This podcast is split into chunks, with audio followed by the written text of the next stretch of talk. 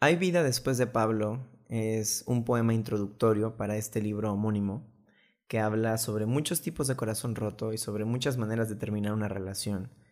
Es un poema sobre enamorarte de ti mismo después de que la persona que amabas tomó sus cosas y decidió irse. Es un poema sobre ya no tener miedo de su ausencia, sobre ya no tener miedo de conocerte, sobre ya no sentir miedo a la soledad.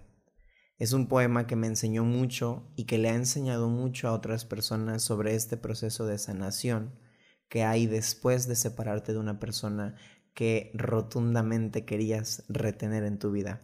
Es un poema muy personal que habla de mí, pero también habla de otra persona y habla de otras historias y habla de muchos otros enfoques.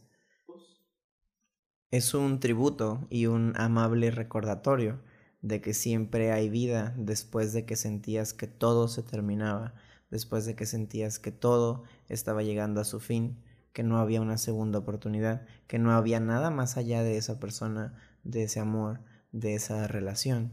Y es un recordatorio de que el único amor de tu vida eres tú mismo.